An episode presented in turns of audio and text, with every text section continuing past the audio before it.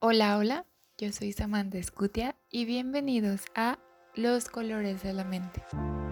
Este podcast está hecho para adentrarnos más en nuestra mente y comprender diversos aspectos de ella, conocer más sobre el mundo de afuera y cómo se relaciona con nosotros, además de entender sobre la diversidad de la vida. Así que bienvenidos y vamos a comenzar.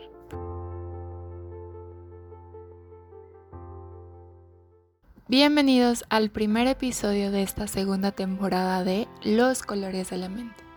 Quiero empezar con un tema que es la base fundamental de todo lo que iré platicando en los siguientes episodios, que es la inclusión.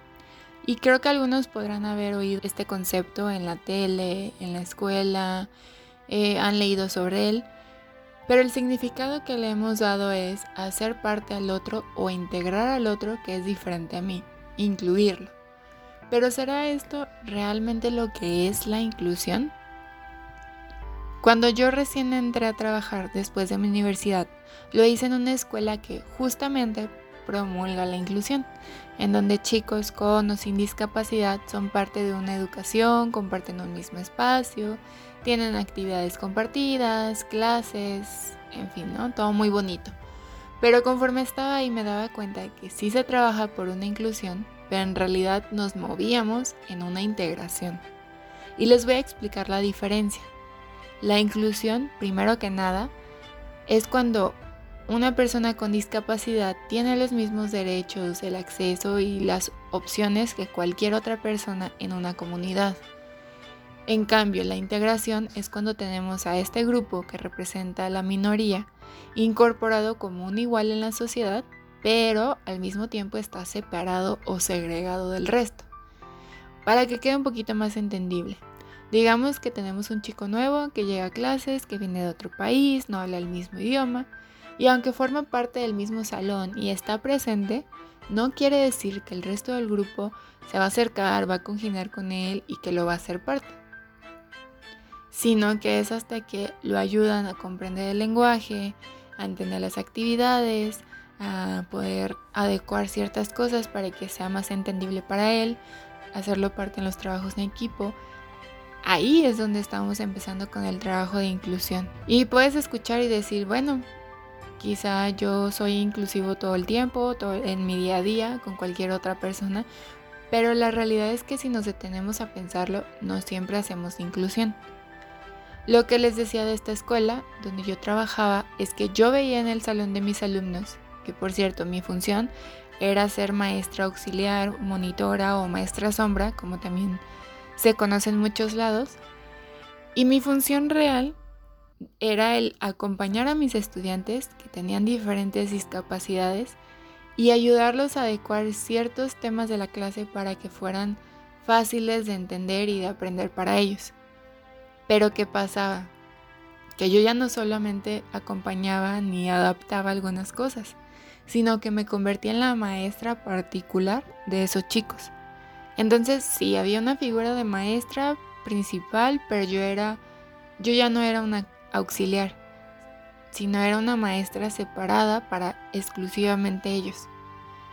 Y hasta cierto punto era un trabajo en equipo porque yo me acercaba con los maestros, veía qué temas iban a ver el resto del grupo, adecuaba a sus capacidades, eh, los integraba en los equipos, y trabajaban los mismos temas, que era parte de esta inclusión. Pero muchas veces los maestros era fácil que cayeran en esta segregación de decir, ah, tus alumnos, ¿no? Tus alumnos y mis alumnos. Que al final si nos ponemos a pensar, pues realmente también eran sus alumnos. O era también el decirme, es que tú ponle la actividad que tú veas, ¿no? O sea, si realmente hay un trabajo de inclusión en el mismo salón, pues el mismo maestro tiene que hacer el trabajo para todos y yo ya nada más facilitar la parte para que pueda quedar más claro para ellos. Que por cierto, mi grupo más o menos eran seis chicos y representaban como un 20%, 30%. Entonces, pues sí, realmente era una minoría, pero era este grupo segregado que estaba ahí mismo. Y sí trataba de poner en claro que ellos podían hacer las mismas actividades que el resto, pero claro, con modificaciones porque para ellos el aprendizaje tenía que ser más significativo y tenía que ser con diferente material, con diferentes estrategias.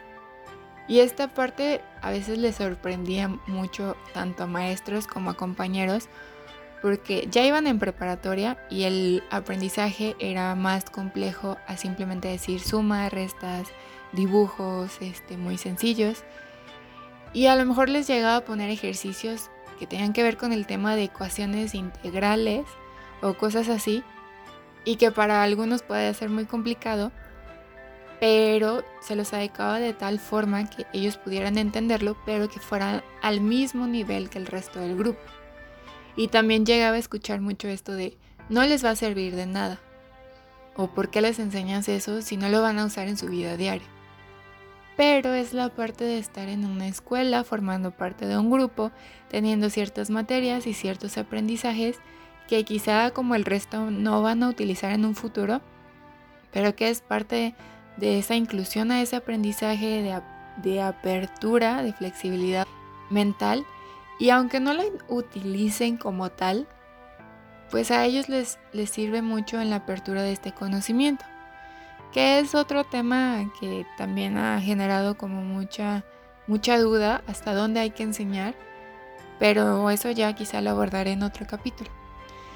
Y no, no, les platico esto para decir que la escuela era mala, ni que los maestros eran malos, ni nada. Al contrario, creo que es de las escuelas donde se esfuerzan más por ver esta inclusión. Pero es esta parte de ver la realidad de que aún nos falta mucho en este camino y como papás, como terapeutas, como cualquier persona, es ponernos a pensar hasta qué punto integramos y hasta qué punto somos incluyentes. Ahora, si nos vamos un poquito a la parte social, es impresionante ver el cambio de chip que tenemos cuando somos niños a cuando vamos creciendo porque en el kinder o primaria pues están más chiquitos y los niños tienden más a ver a sus compañeros como iguales, no importa si la amiguita usa silla de ruedas o se le dificulta hablar o tiene alguna otra condición, aún así juegan con ellos, se interesan, participan. Y que claro, también hay niños que desde pequeños aprenden a excluir o rechazar, pero esto mucho viene de lo que se enseña en casa y en la escuela.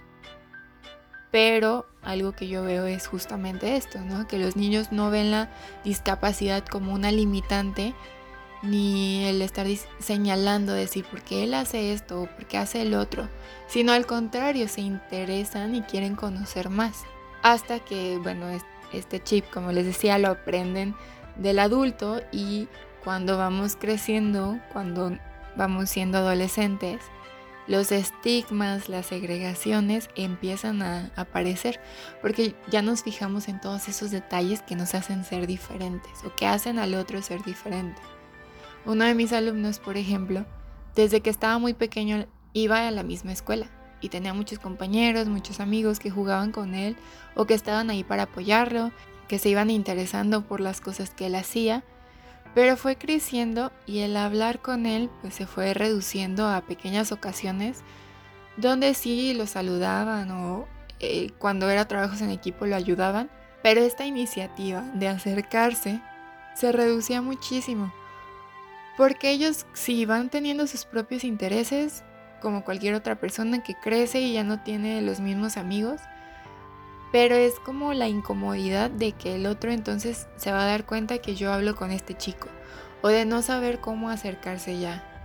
Y aquí es donde entra el trabajo de los maestros, de los monitores, de los papás, de romper con esa barrera que en lugar de acercar, nada más separa o segrega. Y bueno, al final, hablar de inclusión es romper con muchos paradigmas, con muchos estigmas que se han construido a lo largo de muchas generaciones. Porque si yo me pongo a pensar, en mi caso, a mí no me tocó la fortuna de tener un compañero con alguna discapacidad dentro de mi salón. Y digo fortuna porque se aprende muchísimo de ellos. Pero las generaciones que van por abajo de mí, por lo menos ya hay un chico por salón. Y en las universidades también se está abriendo la brecha de cada vez hayan más programas que puedan estar chicos con diferentes discapacidades. Entonces cada vez nos vamos enfrentando a romper esta barrera. Incluso dentro de las mismas familias, por lo menos, hay un familiar que tiene alguna discapacidad. Y que a veces ni siquiera lo tomamos en cuenta o, o nos acercamos mucho a él. Entonces creo que es momento de ya no hacernos ajenos a esto.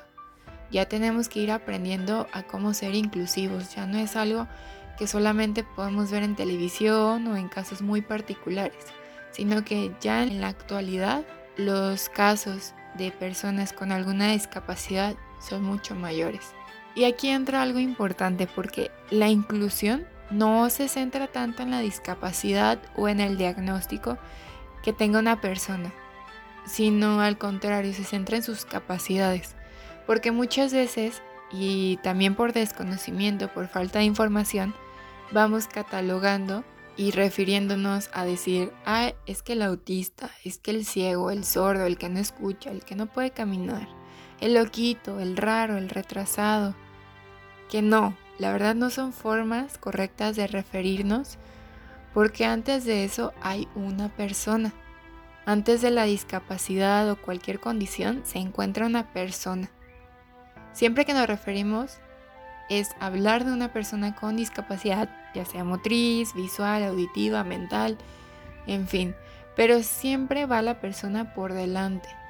O simplemente referirnos con el puro nombre, como cualquier otro. Pero hablando como de manera colectiva, es persona con discapacidad tal. Y es una duda que he escuchado mucho, ¿no? Y que esta falta de información, este desconocimiento nos lleva fácilmente a catalogar. Y muchas veces también usamos el término de persona con capacidades diferentes o eh, persona especial. Todos, todos tenemos capacidades diferentes y todos somos especiales. Entonces desde aquí, desde este conocimiento, es que podemos hacer una gran diferencia a cómo nos referimos. Aquí empieza el cambio. Y hablando de todo esto, es la razón por la que elegí el color verde esmeralda como representante. Que sí, el verde ya es característico del tema de inclusión, como con el tema de salud mental, porque hablamos de un sinónimo de crecimiento, de progreso, de transformación, de cambio, de bienestar y de esperanza. ¿Qué es este salto a lo que buscamos cuando hacemos inclusión? Darles bienestar a esas personas al incluirlos, al hacerlos parte de un mundo que es tanto para nosotros como para ellos, como para cualquier otro. Pero que como en el lado negativo del verde, nos encontramos en esa ambición o envidia que se transforma en competencia y que es cuando empezamos a ver al otro desde la mirada inferior, no desde la equidad, lo vemos como menos y estamos buscando competir a pesar de que cada uno tiene sus capacidades. Y siguiendo con esto, la inclusión tampoco se basa en igualdad o en competición. Se basa en los principios de equidad, de cooperación y de solidaridad. ¿Por qué? ¿Por qué hablar de equidad y no de igualdad, que son términos muy diferentes? Porque también pensamos que somos incluyentes cuando ponemos el mismo trato para todos sin considerar las diferencias. Y no se trata de eso, no es como, ah, bueno, quieren igualdad, entonces voy a tratar a todos por igual. No, se trata de dar a cada uno lo que necesita para poder disfrutar de los mismos derechos.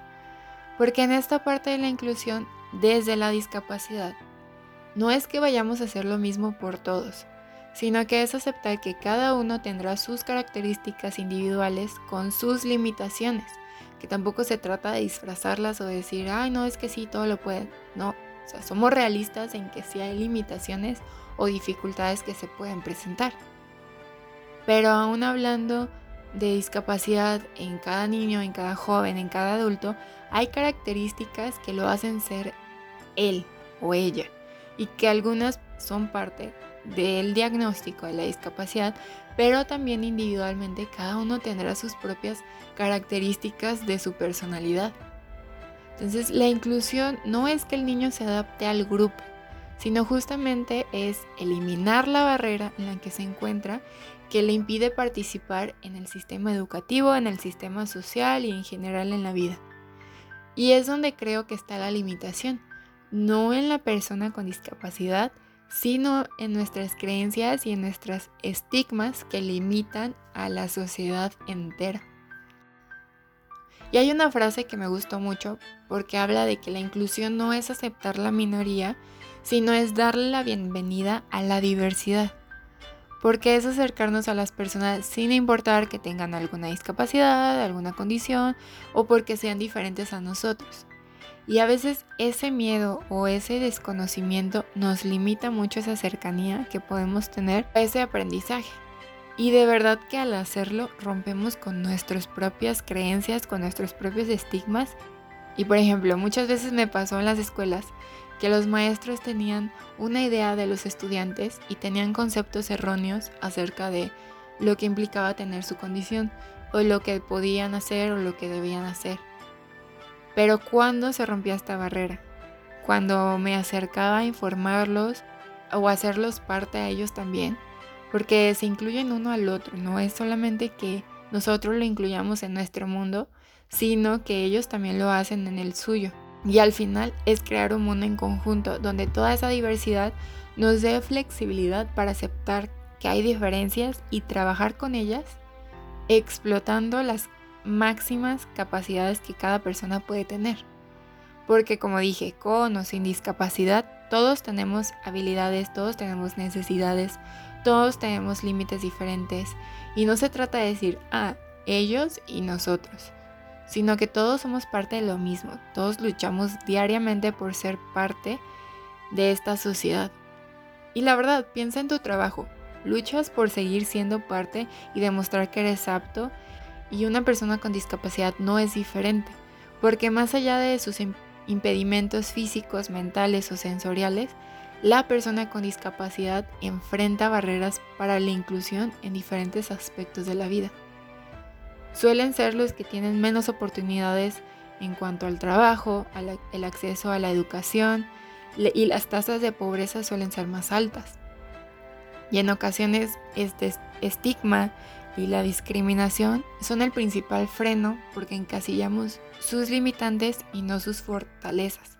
En México, por ejemplo, las personas con discapacidad pues tienen más dificultades para ejercer todo lo que son sus derechos. Sí se ha trabajado por crear leyes pero sabemos que no siempre se promulgan como tal, porque hay obstáculos sociales, hay obstáculos culturales, las creencias que ya les decía por sus condiciones físicas, psicológicas, y bueno, ya que toqué este punto, pues también hablar un poco de los espacios públicos, ¿no? Que no están aptos en función a sus necesidades. Y también la parte de la discriminación. La parte importante está en promover y proteger todos esos derechos y la inclusión en la sociedad para que puedan desarrollarse en condiciones de bienestar, que sean opciones de crecimiento para ellos. Y el reconocer que los seres humanos somos distintos corresponde asumir una postura en la que todas las personas tenemos el mismo valor independientemente de nuestras características, de nuestra forma de pensar y de ser de la discapacidad, del género, de las creencias, de todo. Y el ser inclusivos forma parte de todo esto, de respetar y tratar con equidad. Y creo que debemos continuar en este camino y no hacernos ajenos. Y podemos empezar con nuestra familia, nuestros amigos, esos grupos cercanos, enseñando que la diferencia no es por cómo se ve, por sus actitudes, por sus límites, sino por justamente las capacidades que cada uno tiene. Y de verdad que muchas veces cuando uno mismo empieza a hacer estos cambios, las personas que están alrededor también comienzan a hacerlo. Es un efecto dominó.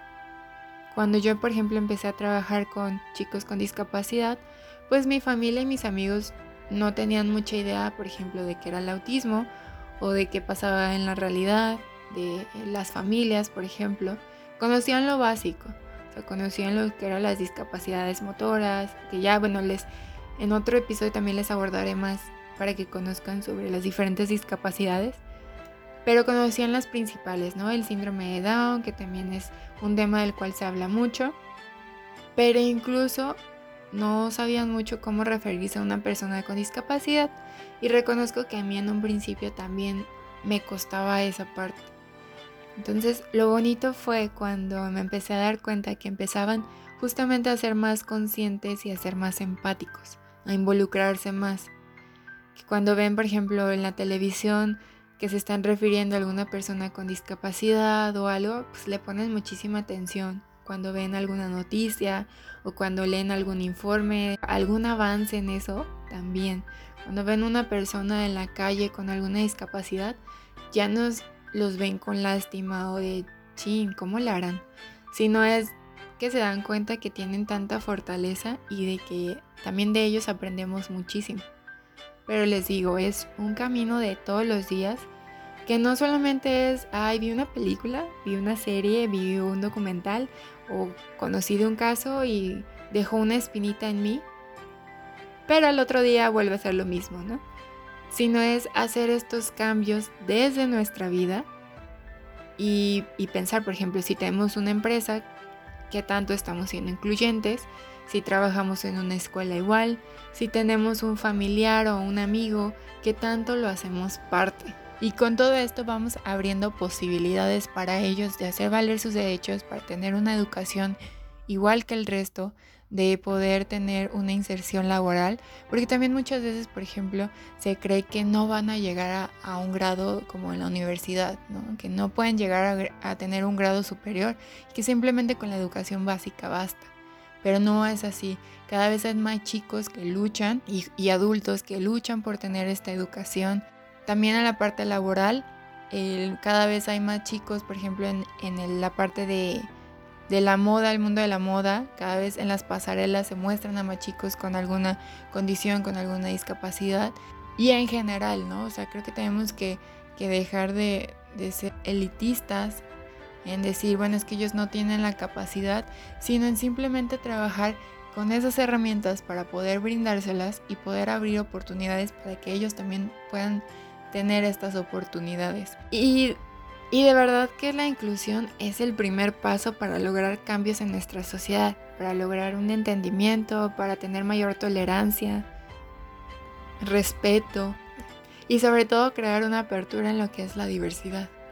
Y lo cierto es que a veces no solo se trata de construir hacia la inclusión, sino de romper con los moldes que ya traíamos, con las estructuras o con estos conceptos limitantes que ya hemos tenido desde hace bastante tiempo, pero que no se trata de modificarlos para entonces incluir, sino de transformar completamente a que ese camino se transite con naturalidad que las generaciones futuras crezcan conociendo sobre inclusión, crezcan sabiendo cómo hacerlo con naturalidad, porque es algo que debemos hacer en nuestro día a día. Y que no se hable de integración, sino que la inclusión sea parte rutinaria de todos los días. Entonces, de verdad que los invito a ir investigando más sobre este tema. Conocen a alguna persona con discapacidad, conozcan más sobre su caso.